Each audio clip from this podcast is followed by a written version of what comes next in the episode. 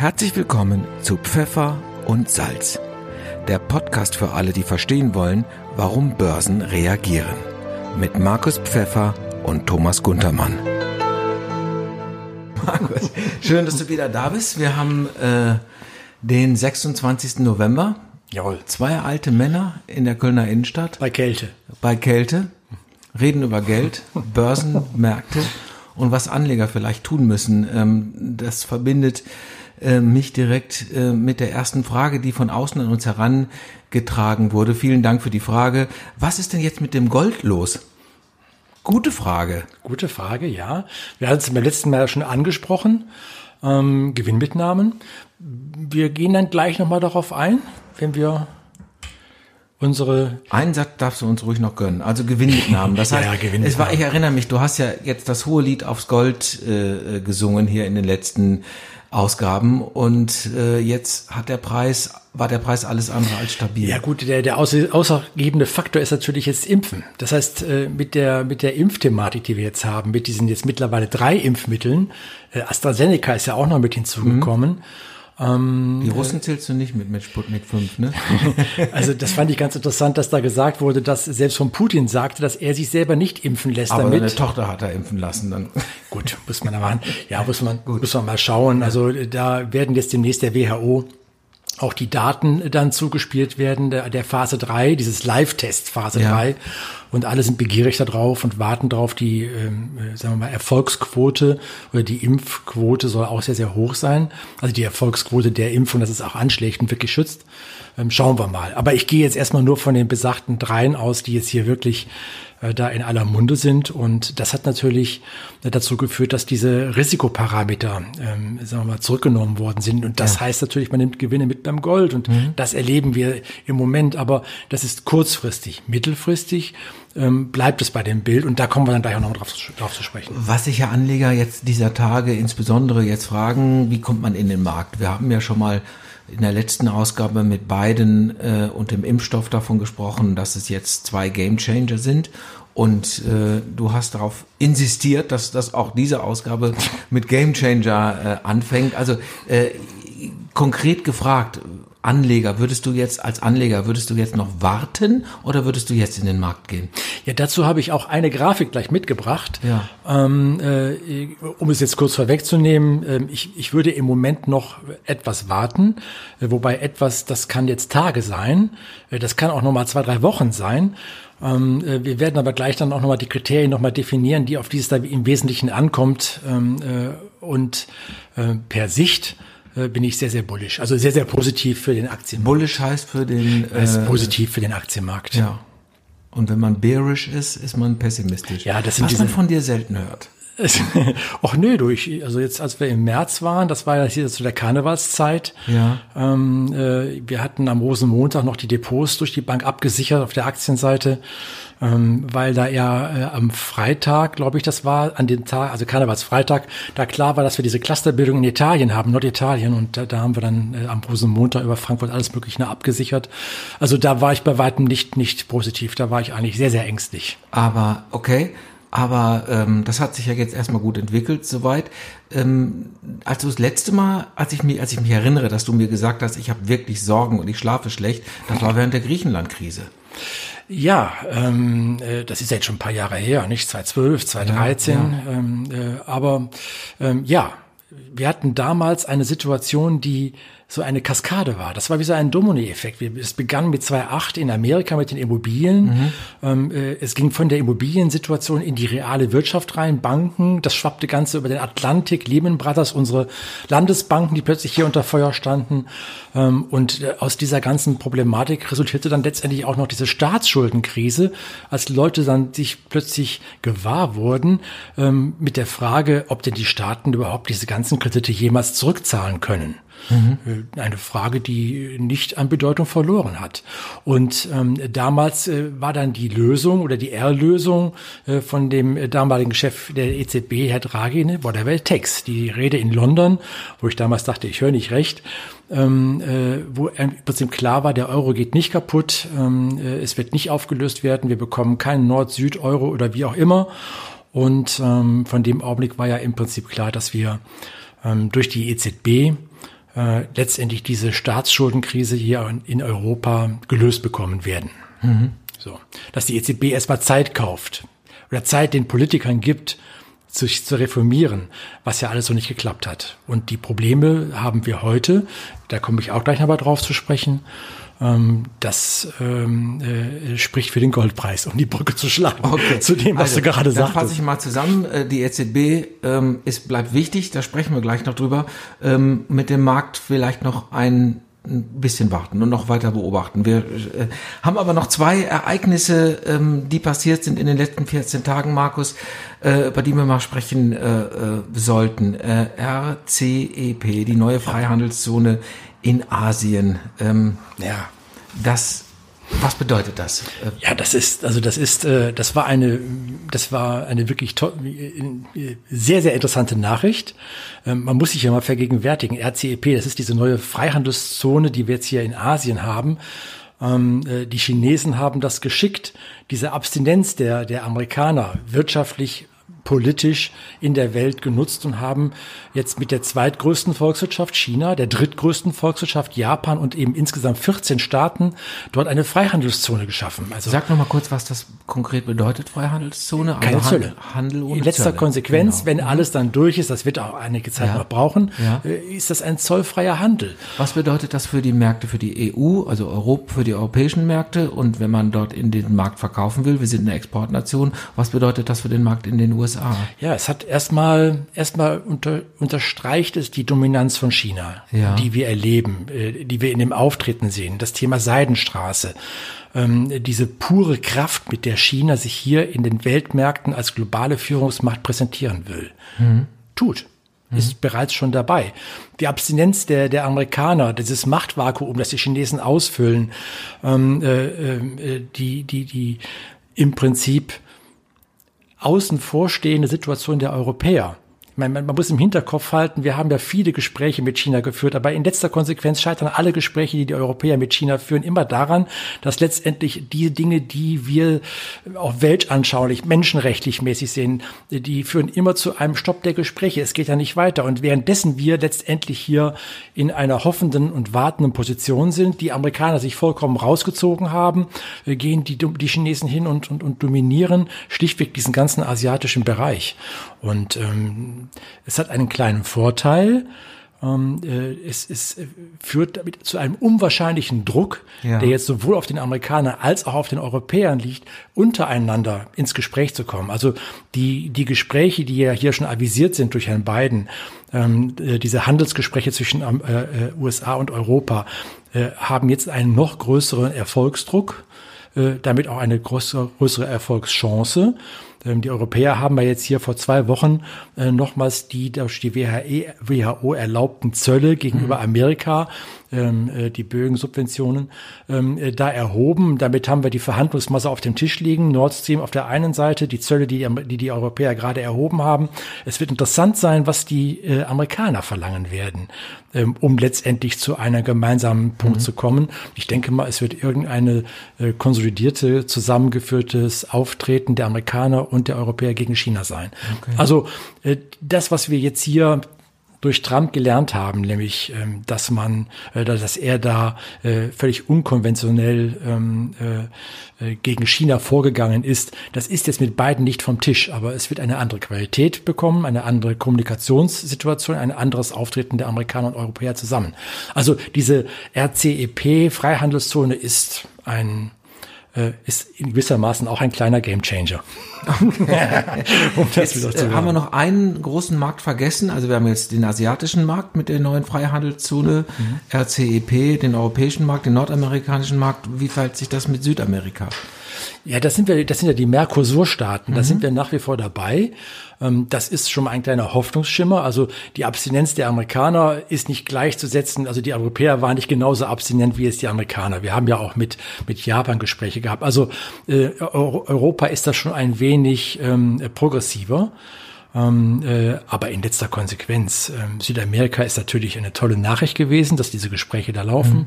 dass man da diese Vereinbarungen treffen, treffen wird, aber ist nicht der wirtschaftlich so dominierende Bereich in der Welt, auf den es ankommt. Das, mhm. das ist China und Asien. Mhm. Punkt. Mhm.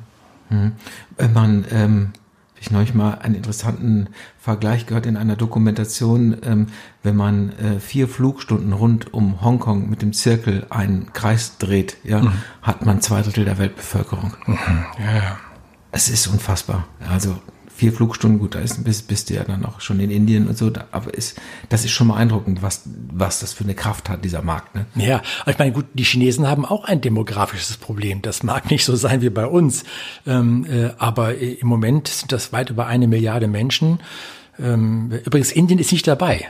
Äh, das fand ich ganz interessant. Wir haben ja auch diese Probleme zwischen China und Indien. Also äh, Indien ist nicht mit dabei. Das ist ja auch so eine Gesprächskanal, den die mhm. Europäer haben. Mhm. Ähm, ähm, aber China mit der Anzahl an Menschen, mit diesem äh, wirtschaftlich prosper prosperierenden Bereich. Wir sehen das ja auch in diesem Jahr. Also volkswirtschaftlich ähm, äh, freuen wir uns darüber, dass wir hier wahrscheinlich in Deutschland jetzt nur fünf Prozent Minus haben in den, in den BIP-Zahlen.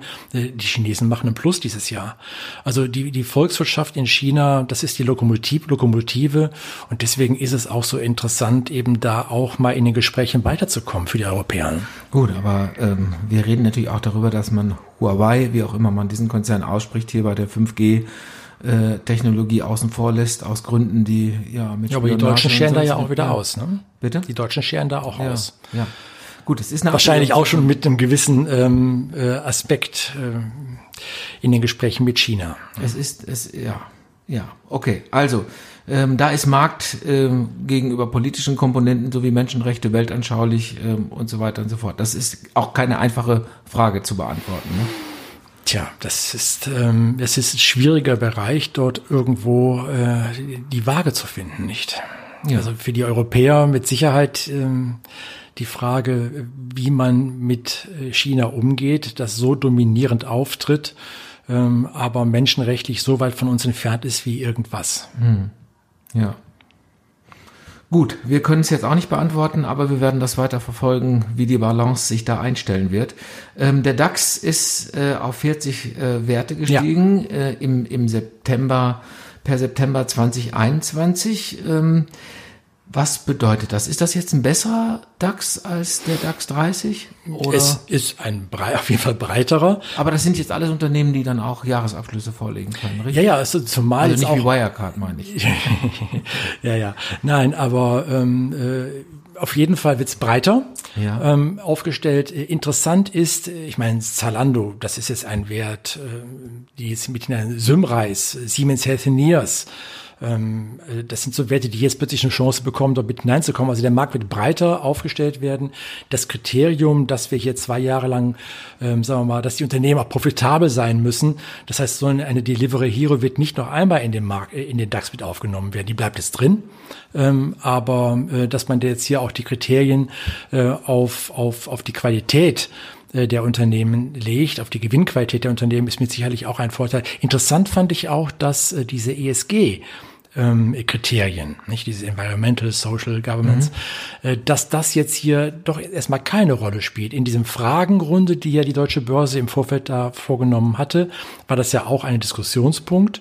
Ähm, dass es jetzt nicht äh, eine Rolle spielt, heißt, dass zum Beispiel Airbus eine Chance hat, mit in den Index aufzukommen, äh, hineinzukommen. Die haben ja auch, äh, die haben ja auch mit einem Teil von Airbus, der ja auch mit Atomwaffen, äh, also äh, Systeme für Atomwaffen oder Atomträger, ja, Trägersysteme, Trägersysteme. So und wenn du das ähm, so angewendet hättest, hätte Airbus keine Chance gehabt. Ne? Keine Chance. Aber da muss man, glaube ich, ja. wir haben jetzt keine, nicht in der Position Forderungen zu stellen. Also ich würde mir wünschen, dass gerade diese Umwelttechnologien oder diese, diese Umwelt und natürlich auch die sozialen Aspekte eine, eine Rolle spielen, weil, ja. äh, machen wir uns jetzt mal auch nichts vor, der Klimawandel äh, und wenn du siehst, dass selbst die englische Regierung da inzwischen anfängt, massiv mhm. gegenzusteuern, um die Klimaziele zu erreichen, das sagt mir, dass die Lage schon ernst ist. Also wir können jetzt nicht einfach so weiter machen, wie wir es gemacht haben. Es muss gar keine Frage. Es muss einen Wandel geben. Nur das, das Problem ist natürlich, es, es galt ja auch, den, den DAX-Index vergleichbar zu machen zu ja, anderen, zu klar, anderen Indizes. Klar. Und ähm, äh, so wichtig ist ESG, ist keine Frage.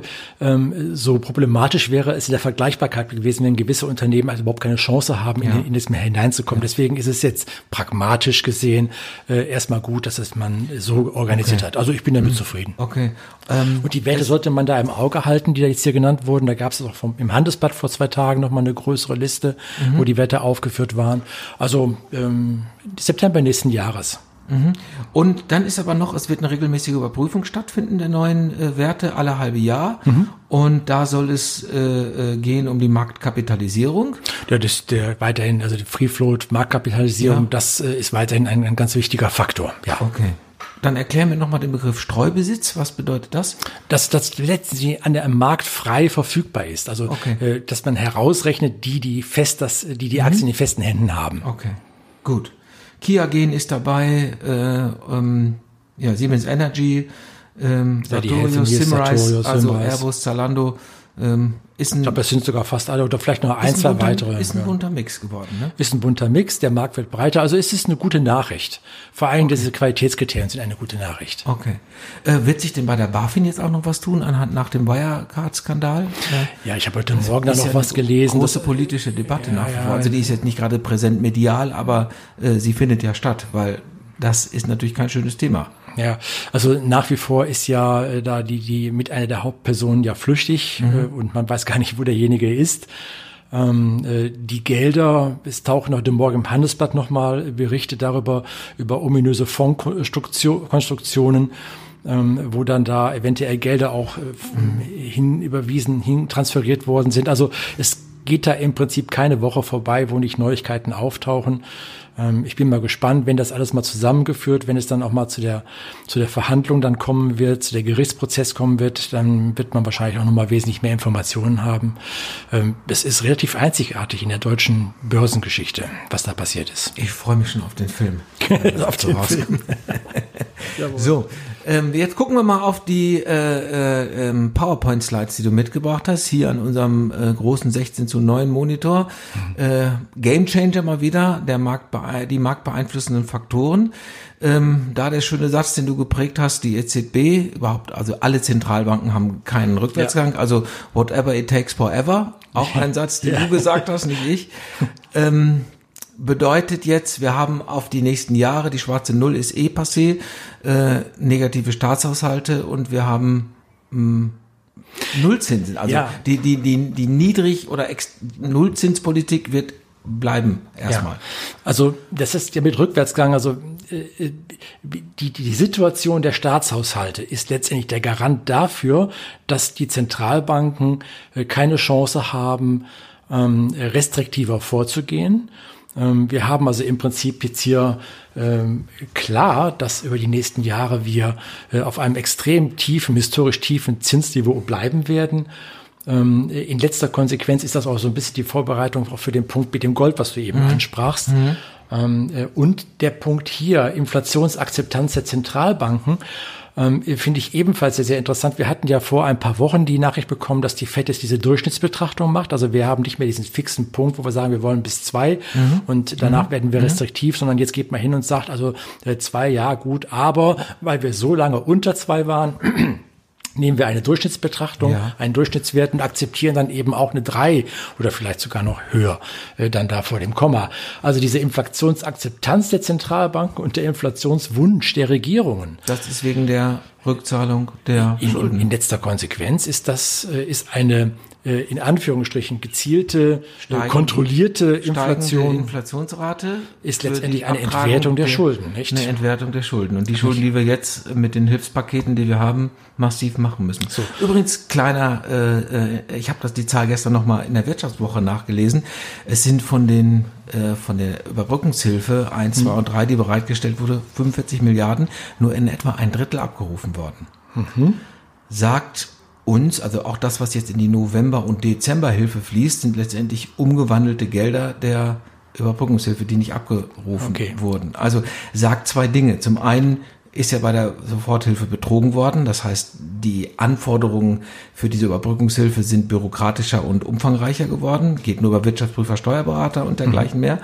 Und das sagt mir aber auch, berichtige mich bitte, dass es vielen Unternehmen, wenn sie die Abwägung haben, sich diesem Prozess, der ja lang wo dann der Staat nochmal langfristig Fragen stellen wird, zu unterziehen oder ob sie sagen, wir kneifen den Hintern zusammen und äh, machen uns so schlank wie möglich, das, was ich vergeblich versuche, ähm, und äh, gehen dann vielleicht gestärkt, äh, auch strukturell gestärkt aus der Situation heraus. Könnte das sein?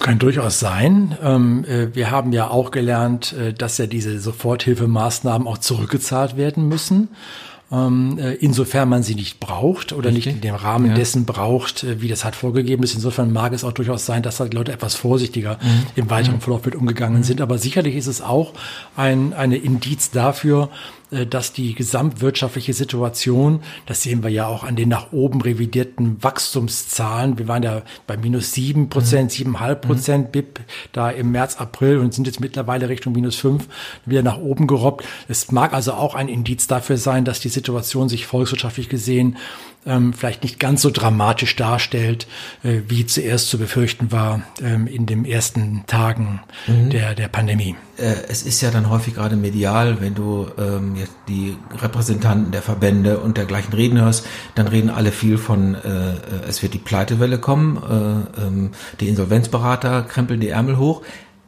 Klar, es wird das Unternehmen geben, aber die andere Seite dieser Medaille, es ist ja alles Yin und Yang, bedeutet, dass es einigen Unternehmen auch tatsächlich gut geht und dass die auch so eine Krisenzeit überstehen können. Ja, gut gehen in Anführungsstrichen, aber dass wir diese Krisenzeit gut überstehen werden, das auch nicht. Okay. Aber nochmal auf den Punkt hier zurückzukommen. Ja? Ähm, äh, wir sprachen ja eben Gold an.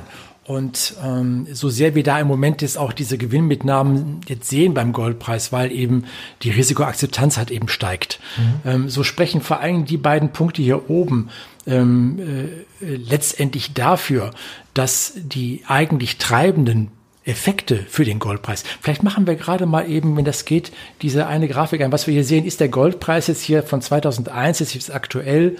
Ähm, und die letzte Phase, vor allen Dingen hier hinten, ähm, nachdem wir diese langjährige Seitwärtsphase hier veranlassen, das ist ja nicht da hinten der Anstieg, weil wir äh, plötzlich Inflation an allen Ecken und Kanten haben, sondern dieser Anstieg basiert darauf, dass ähm, äh, die zunehmende Belastung unseres kreditbasierten Geldsystems äh, durch diese extreme Geldmengenausweitung seitens der Zentralbanken und äh, der ähm, Reformunfähigkeit der Staaten mhm. in Anführungsstrichen äh, letztendlich sich hier niederschlägt. Mhm, mhm. und äh, insofern wir da ganz rechts außen jetzt auch diese Nase nach unten sehen, aufgrund jetzt hier äh, der eben besprochenen Aspekte, genau. Gewinnmitnahmen, jetzt gehen ja. wir gerade wieder runter. So ja. sind äh, ist eigentlich das, was die treibenden Kräfte sind seit jetzt hier Jahresanfang, ähm, sind ja nicht weg, die bleiben bestehen. Und äh, ich bin mal gespannt, ähm, äh, wie im weiteren Verlauf jetzt der nächsten ein, zwei Jahre wenn denn dann hier auch die wirtschaftlichen Daten wieder Wachstum zeigen, wir die Pandemie in den Griff bekommen haben durch eben die Herdenimmunisierung, durch die Impf äh, mhm. Impfstoffe, ähm, wie dann die Zentralbanken mit dieser extrem ausgeweiteten Geldmenge umgehen, mit den vielen, vielen, vielen Staatsanleihen, die da in der Bilanz liegen bei denen. Also äh, das wird man mal sehen müssen. Insofern äh, die treibenden Kräfte, die bis dato den Goldpreis getrieben haben, die sind nach wie vor vorhanden. Auch wenn wir kurzfristig jetzt hier einmal die Gewinnmitnahmen sehen. Das war das, was ich damit nochmal aussagen aber wollte. aber Sachwerte, guck mal, wenn du jetzt hier 2000, äh, äh, ein paar tausend Euro in Gold investiert ist, dann hättest du sie bis heute gehalten, dann sind wir jetzt bei über 500 Prozent Gewinn. Also ja, ja. Wäre das keine schlechte Langfriststrategie gewesen, keine, long mit Gold zu gehen? Richtig, richtig. Aber äh, so in diesem Long Run auf diesen Grafiken sieht das immer so, sagen wir mal, einfach aus. Ähm, aber darfst nicht vergessen, wir haben diese Phase wirklich über viele Jahre gehabt, wo der Goldpreis gar nichts getan hat. Gut, aber wenn ich jetzt der alten äh, Warren Buffett und äh, Costolani Regel folge, Buy on Bad News, dann hätte ich da mein Depot nochmal aufgestockt und hätte diese Kurve wieder mitgenommen. Aber rückblickend ist es natürlich immer einfacher. Ist es immer äh, einfacher. Also jetzt bei den Gewinnmitnahmen, der Preis sinkt jetzt gerade wieder. Du hast gesagt, die Faktoren bleiben, äh, bestehen die dynamisierenden Faktoren. Das bedeutet für einen Anleger, sich mit Gold zu beschäftigen, Gold ist nicht das ins Portfolio. So, okay. Gut. Also das soll dir, vielleicht gehen wir gerade nochmal, ja, dann, äh, wir gehen nochmal genau, zurück. So. Ja. Also vielleicht ganz, ganz kurz, wir, wir haben jetzt auch nochmal ein bisschen Gewinne mitgenommen beim Gold, ähm, aber wir halten einen Basisteil im Portfolio stichweg einfach drin, der gehört da rein.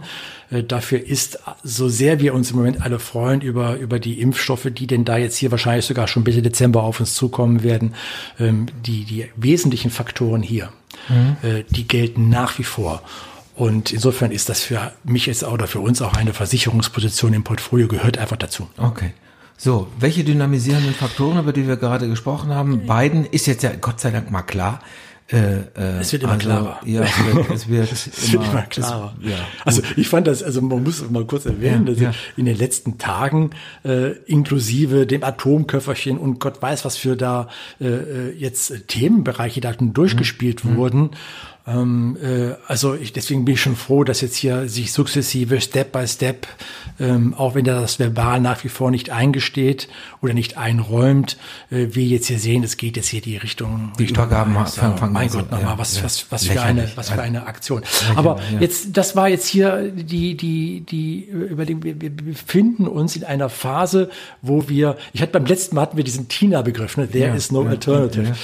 Ähm, das ist so. Es mhm. ist, wir befinden uns in einer Phase, wo wir äh, Tiefzinsen haben, historisch Tiefzinsen, das hat es so noch nicht gegeben und das wird BAW erstmal so weiter bleiben. Mhm. Der Garant dafür haben wir hier oben aufgeschrieben, deswegen ähm, äh, ist das ein für Sachwerte und da gehören ja auch Aktien zu. Das sind Sachwerte, also mhm. Immobilien, mhm. äh, Aktien, Gold, nicht? Das mhm. sind Teil Sachwerte ähm, haben wir das eben mit dem Gold schon mal gesagt, aber ähm, äh, das geht genauso auch für die Aktien. Und beim letzten Mal hatte ich ja gerade, es wird nicht grüner werden. Wir hatten ja, ja auf der ja. Äh, Seite dann da mit den Aktien schon sehr viel grün gehabt.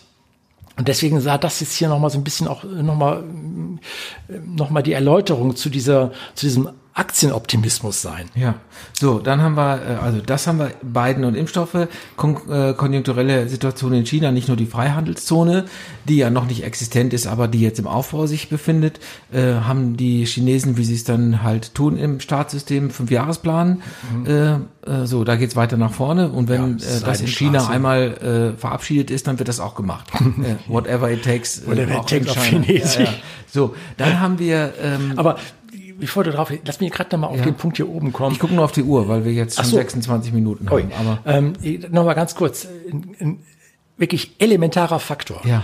Ähm, äh, vielleicht gehen wir gerade mal eine Seite weiter oder zwei Seiten weiter, Entschuldigung, weil was wir hier sehen, ist einmal der DAX-Index dargestellt, das ist diese hellblaue Linie und die dunkle Linie ist der S&P 500, also europäische bzw. deutsche Aktien und amerikanische Aktien. Mhm. Und man sieht diesen historischen ähm, hohe Korrelation zwischen beiden Märkten, die aber hier in 2018 wirklich wie eine Schere auseinandergeht.